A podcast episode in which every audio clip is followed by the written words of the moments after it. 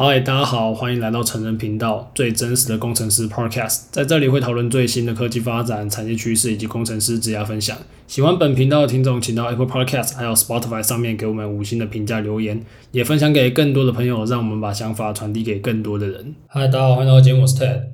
啊，今天这一集要跟大家分享最近的一些一些想法跟最近的一些新闻等等的。反正我觉得现在录音时间是啊十一月二十号。呃，这最近发生蛮多事情的，我觉得蛮多东西可以聊一聊，然后，呃，也蛮多，也蛮多新的新的想法的吧，我觉得，那就是在这边跟大家分享。好，那我觉得今天最大的新闻就是那个 Sam Altman 的的这一些狗血剧情已经演了几天了。简单来讲，就是董事会开除他，然后呢，呃，又有员工要跟他请辞，然后他又又原本说要把他找回去，后来没有找回去，然后微软又害了他，啊，后面会不会有继续其他其他剧情，我不太清楚了，但大致上大致上就是这样子结束这件事情，应该啊，或许或可能之后还有。那我觉得，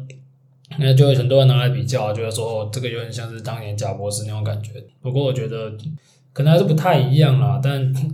真的觉得他们管理层是不是有点脑子有点问题啊？现在这个时间点，那虽然说是以什么安全为由，觉得说诶不符合公司的要求，怎样把你把你炒掉？在这个时间点，大家都捧着那么多这个钱，希望可以可以把这种人才网罗进来发展。啊，想也知道他会把自己的公司的一些清新、一些一些优势都把它拿走，我就不知道他们脑子在想什么。但反正现在微软就是把你。规划庞体啊，他原本也是那个 OpenAI 的很大的股东啊，那现在对他来说根本就是最大赢家吧，所以微软，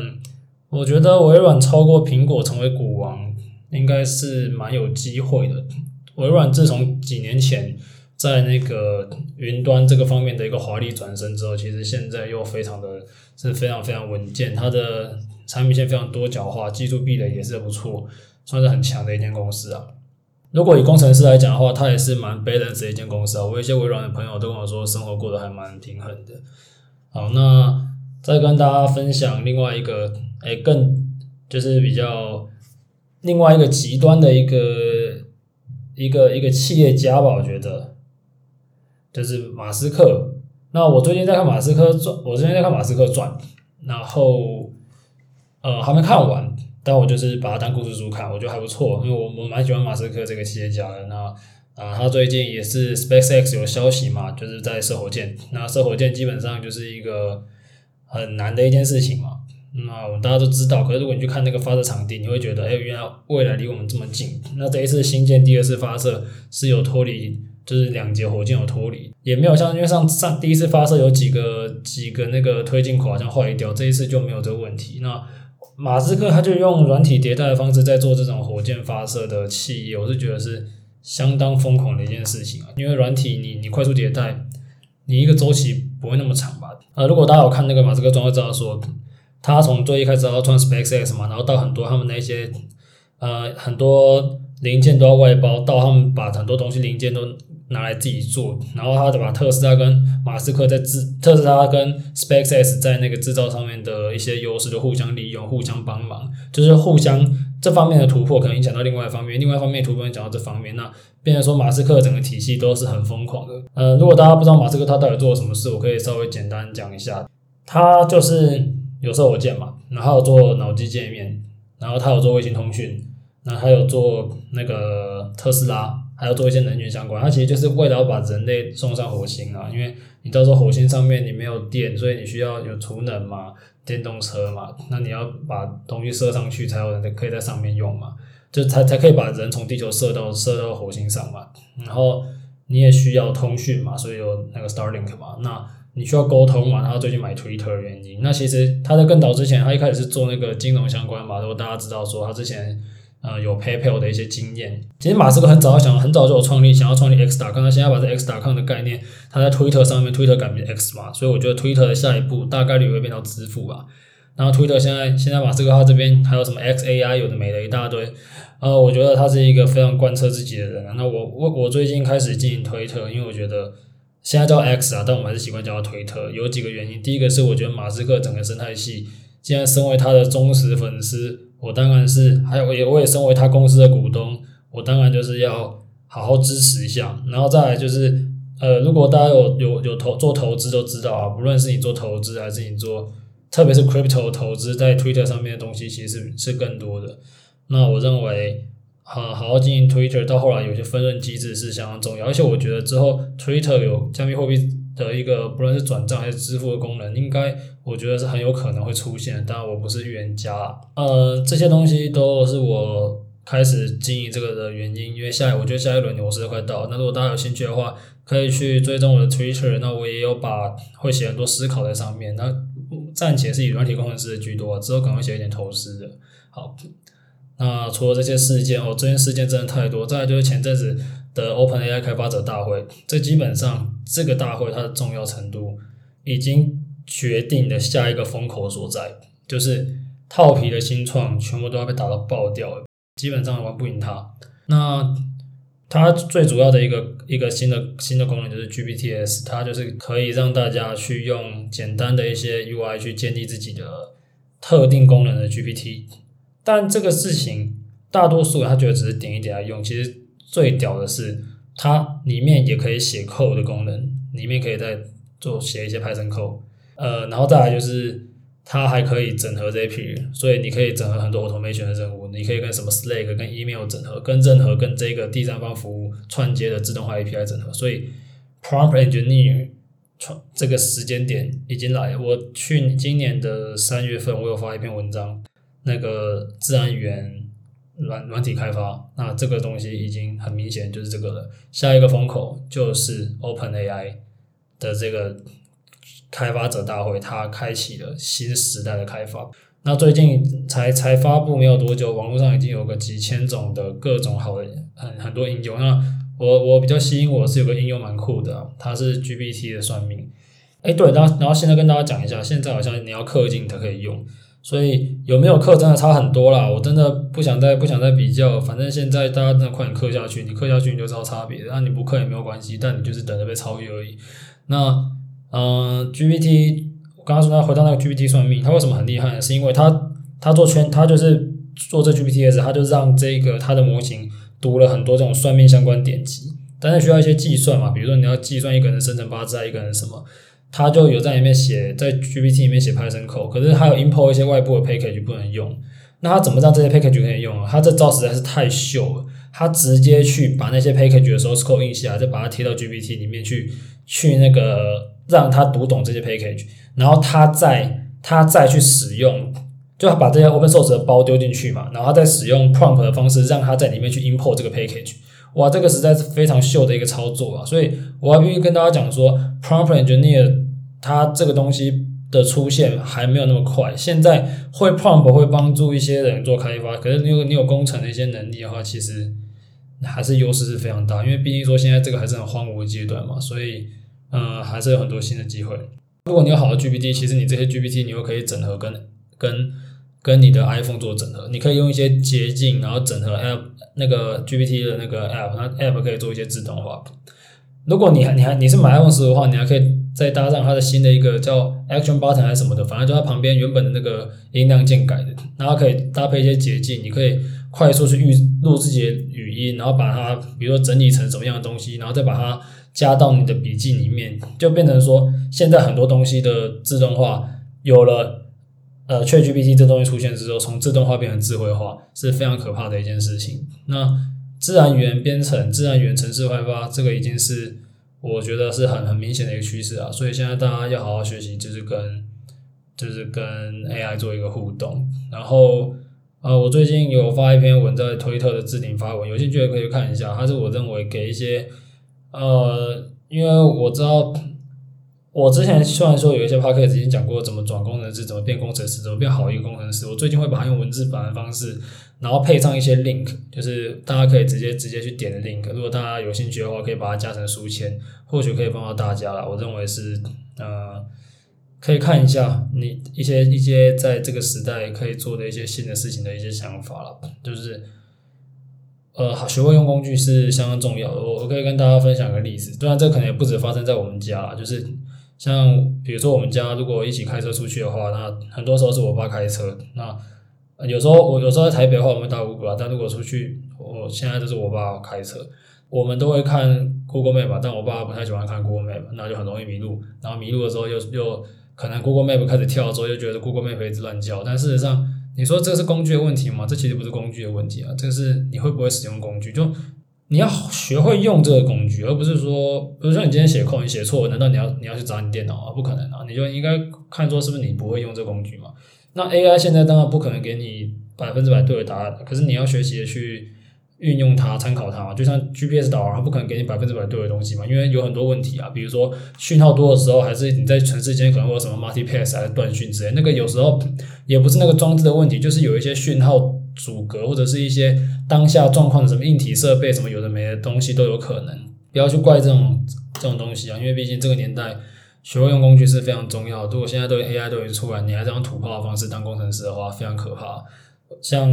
我我有发一篇在推特的推特就说，其实现在有一些东西你已经可以画一画，帮你帮你把版面前端刻出来。那因为以前在之前的年代，所以很多很多会有那种刻板需要嘛，其实现在刻板需要的。需求也变少了，然后前端框架越来越越来越完整嘛，所以我觉得如果大家在选选一些职业方向的话，其实也要稍微思考一下。那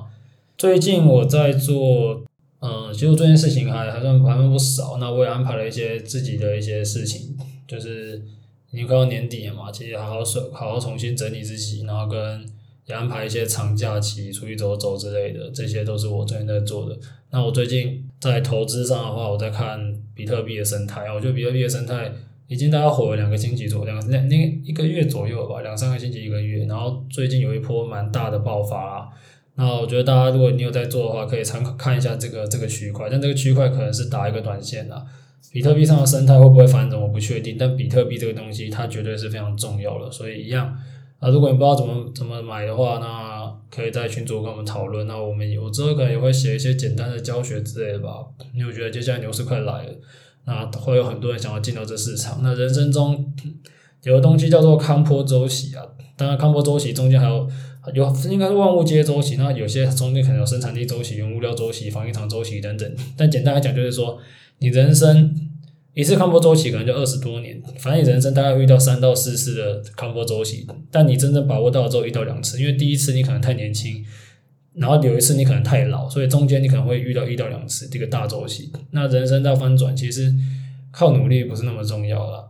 那还是抓准好机会比较重要。那每一次康波周期都有一个新产新的生产力变革所带起来。那上一次是比如说有互联网、移动互联网，然后到现在很明显就是人工智慧。这个已经明显到不能再明显。OpenAI 它拉起了这一次整个序幕，AI 时代已经开始了。现在就是这个就是当下，学习会怎么跟新的技术共处，是我们这年代的人你要卓越更重要的一个点。再跟大家分享一些一些一些概念吧。其实，如果你人人的注意力是有限的，注意力是最珍贵的资产，注意力、时间、金钱，嗯，要学会怎么去怎么去安排这些这些东西。你能够花，你能够注意的东西就是那些；你能够处理的人际关系就是那些；你能够分配的有限的金钱也就是那些。那你会怎么样去好好运用它？它就关乎到你在这个地方卓不卓越。所以呢，如果你看一些人，他都常常在关注一些没有意义的东西，或者是在那边发发干文、发发废文，那这些事情他就在把他分，他的专注力被分散了。那他大概率没有办法花更多时间在卓越，或者说，比如说，假设他都，呃，比如说我生活，比如说很很很晚很晚睡，那隔天起来要做事情，那脑袋肯定不清楚，所以你的专注力的品质又下降，就有太多的细节，你会影响到一个人的成长了。那人际关系也是，有你当你在成长的时候，会有人进来，也会有人出去，但是这是一个非常正常的状态，只是说你要怎么样去，嗯、理解到自己当下的一个位置是很重要的。其实人生它能够改变的机会，像我刚刚说，一个是大，一个是整个市场上的周期是一个，再来就是人生有几个选择的机会是非常重要的。第一次是你的出生，你没办法选择；再是你的教育环境，然后呢，你教育环境中间遇到的朋友可能会改变你。那你出社会找的前几份工作，它的东西是不是做一个成长性思维的东西？然后到你可能。你可能三四年后你要考虑你要结婚，还是你要不要在几年后你要不要生小孩之类的，或者是你什么时候创业，这些事情它都是一个资源的分配。因为如果你是一个正常家庭的孩子，你能够能够去呃分配的筹码就有限。如果大家有有在有有，如果你有在打打扑克的话，那你就会知道说，其实我们做每件事情，我们都要去计算期望值。那你这个东西。要不要下这一组？那他的胜率是多少？因为我们的筹码有限，那不排除有一些人先天是生筹码玩家，他本来他就是随便输也没关系，但是没有那没办法，那可能上辈子基因的。但我们普通人、平凡人，我们就要知道一件事情非常重要：你很平凡，你的父母很平凡，你的小孩大概率也很平凡。这件事情很重要。我是看有一个有一个 YouTuber 有一次讲的。大家认清自己自处其实是很重要的，因为之前有有一张梗图啊，说为什么亚洲家长觉得两张 N 卡会生出一张 SSR，这是其实是很明显的一件事情。大部分的人都是平凡，我们只能在平凡里面找到一些机会。当然不排除说听我们频道的听众朋友，我认为大家智力水平相对高一些的，所以已经比很多人好了。那我们只要在对的跑道上，其实有很多好的机会可以去发展啊。最近跟一个创业圈的大佬聊一下，他跟我说，其实。他几年之后才发现，人才这个东西不是培养的，是吸引的。这件事情我想很久，我觉得非常的有道理。有一阵子我想要建立一些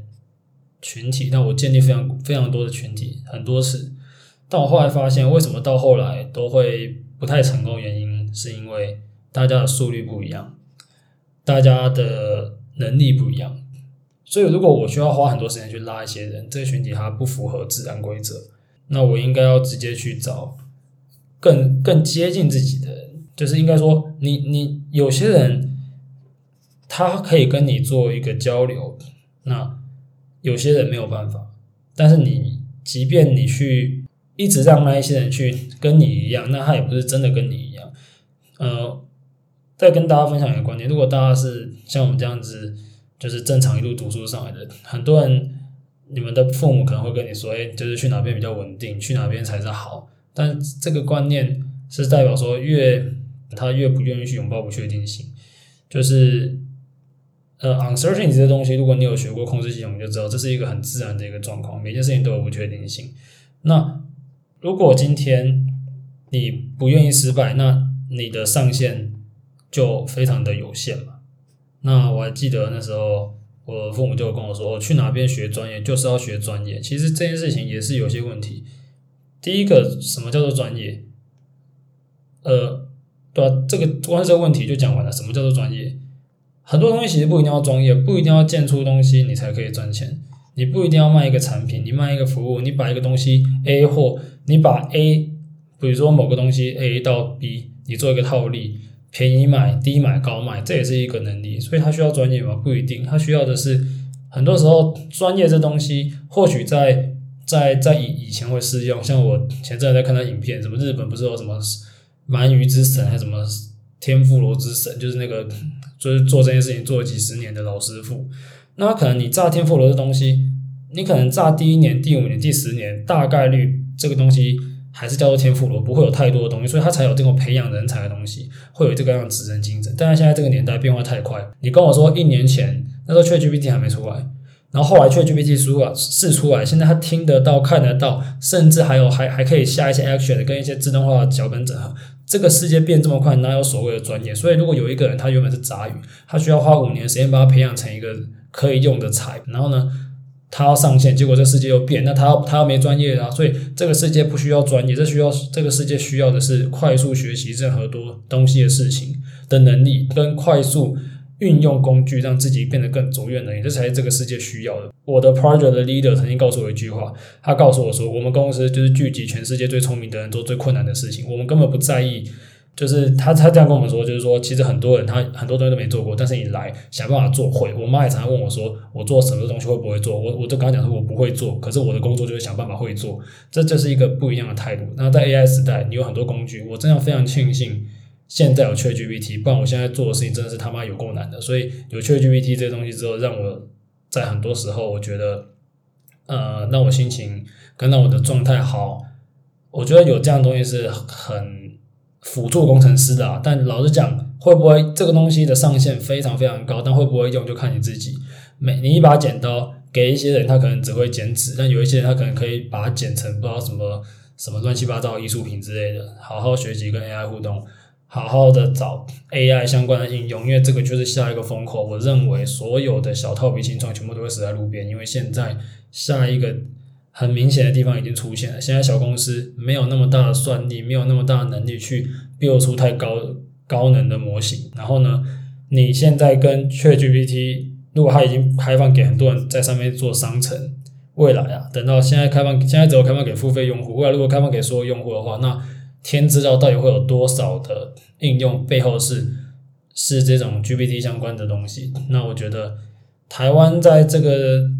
其实其实老老实讲是这样，每每次这种东西都是国外先出来，那台湾你说怎么办，对吧？我们就只能够依循着别人的架构，所以数位殖民下一个二十年一样会出现嘛，大概率美国一样走在最前面，所以我认为这也可以跟大家分享啊，因为我知道最近选举很多人在开始在那边最喜欢说 A 杠 B B 杠 A 之类，那我要讲说，其实很多人在在台湾的话，就要稍微支出一下，我们我们毕竟我们是台湾人，我们投，如果你有资产在台湾市场，你要知道台湾的半导体相关产业是占台湾比重非常高的。那台湾的半导体产业基本上就是看美国脸色说吃饭，其实这是大家都知道的事情。美国跟日本竞争的时候，他把一些技术拨了给韩国跟台湾。那如果你在半导体业，你就知道上游的一些一些那个 EDA 还是什么光刻机的技术，像光是 EDA 技术，它影它就影响到测试，影响到设计，然后还有一些刚刚说到的技术嘛等等的，有很多东西是被国外掐喉咙的，所以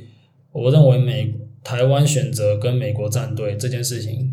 是一个必然，它不是一个选择，它是没得选。所以大家在现在这个时间点很敏感嘛，天知道会不会打起来。如果大家害怕的话，就赔一点海外资产吧，对啊。好，就是其实最近发生蛮多事情，跟大家分享这些，哎，我觉得很酷的东西。那在这时间点，我们将二零二三年的年底，即将二零二四年的玄学来讲，就走九火运嘛，所以接下来。科技会爆量式发展，这件事情也是不用什么意外的。